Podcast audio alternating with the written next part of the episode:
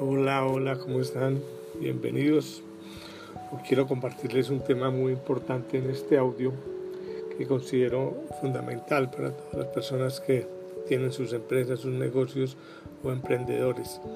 Esto es fundamental y son algunas claves importantes de cuáles son las características o claves importantes que debe tener un buen empresario. Soy William Guerrero del canal de Wiki Logística. Entonces queremos comentarles sobre esas cinco claves. La primera, que es la pasión.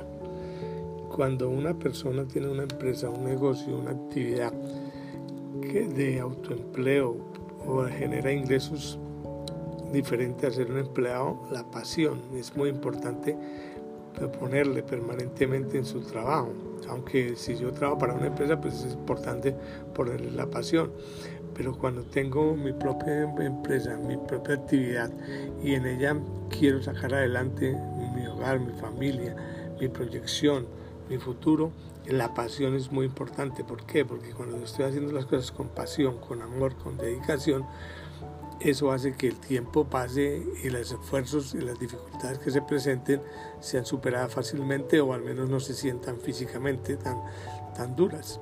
Entonces ese es el primer tema, el primer punto. El segundo punto es la dedicación, es la capacidad también de poder dedicarle la mayor parte del tiempo que trabajo 4, 6, 8, 10, 15, 16 horas, al día y esto hace parte de la pasión porque esa dedicación requiere para poder sacar adelante el proyecto o salir adelante en el proceso que me he propuesto, sobre todo en los primeros años.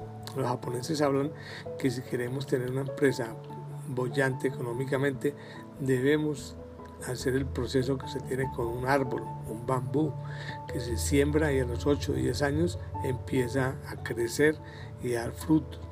Entonces, de la misma manera, esa dedicación requiere por muchos años, mucho tiempo para hacerla que la empresa vaya acumulando su capital y creciendo. Esa dedicación va de la mano de los análisis también de la parte que tiene que ver con la parte financiera. El tercero es la comunicación. ¿Cómo puedo hacer una buena comunicación con cada uno de los miembros de la organización? Es una debilidad muy fuertes que se tienen en las empresas, incluso en las pequeñas y en las grandes en especial también, a pesar de que tienen todos los procesos, la comunicación no es la ideal, la forma como se pasa la información de una a otra área, de una a otra persona, no es la mejor.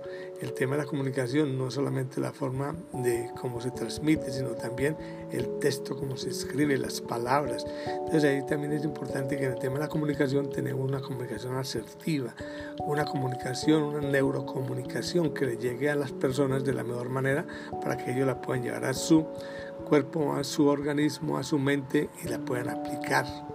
Y esa comunicación también va de la mano de lo que es la comunicación gestual, la comunicación eh, corporal, que la forma como le manifestamos, le informamos a las personas las cosas, a veces con la, eh, la comunicación corporal se, se habla una cosa y con las palabras se dice otra, entonces es fundamental que vaya de la mano.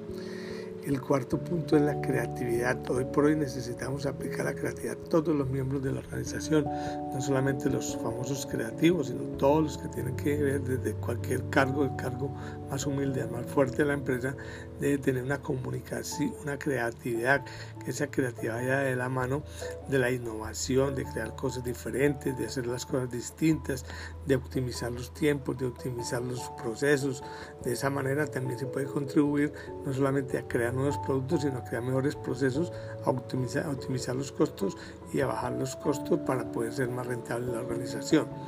Y de paso, el siguiente punto es la organización, cómo organizamos la empresa en todas las áreas, en todas las actividades, que ojalá todos los cargos tengan un manual de funciones, un manual de procedimientos, que cada una de las personas sepa cómo se, cómo se transmite la información, que cada una de las personas sepa hacer las cosas, cómo a atender a su cliente interno, a su cliente externo, de qué manera a través de la organización todo está muy definido, cada uno sabe qué tiene que hacer, cuándo lo tiene que hacer, cómo lo tiene que hacer y de esa misma manera está ayudando a que la empresa sea mucho más competitiva.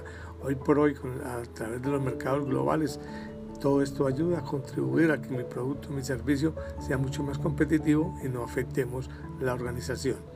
Entonces hoy quiero dejarles cinco claves para ser un buen empresario, que es uno, la pasión, dos, la dedicación, tres, la comunicación, cuatro, la creatividad y cinco, la organización. No olviden que nos pueden encontrar en nuestras redes sociales como arroba wikilogística. Les habló William Guerrero. Adiós, adiós.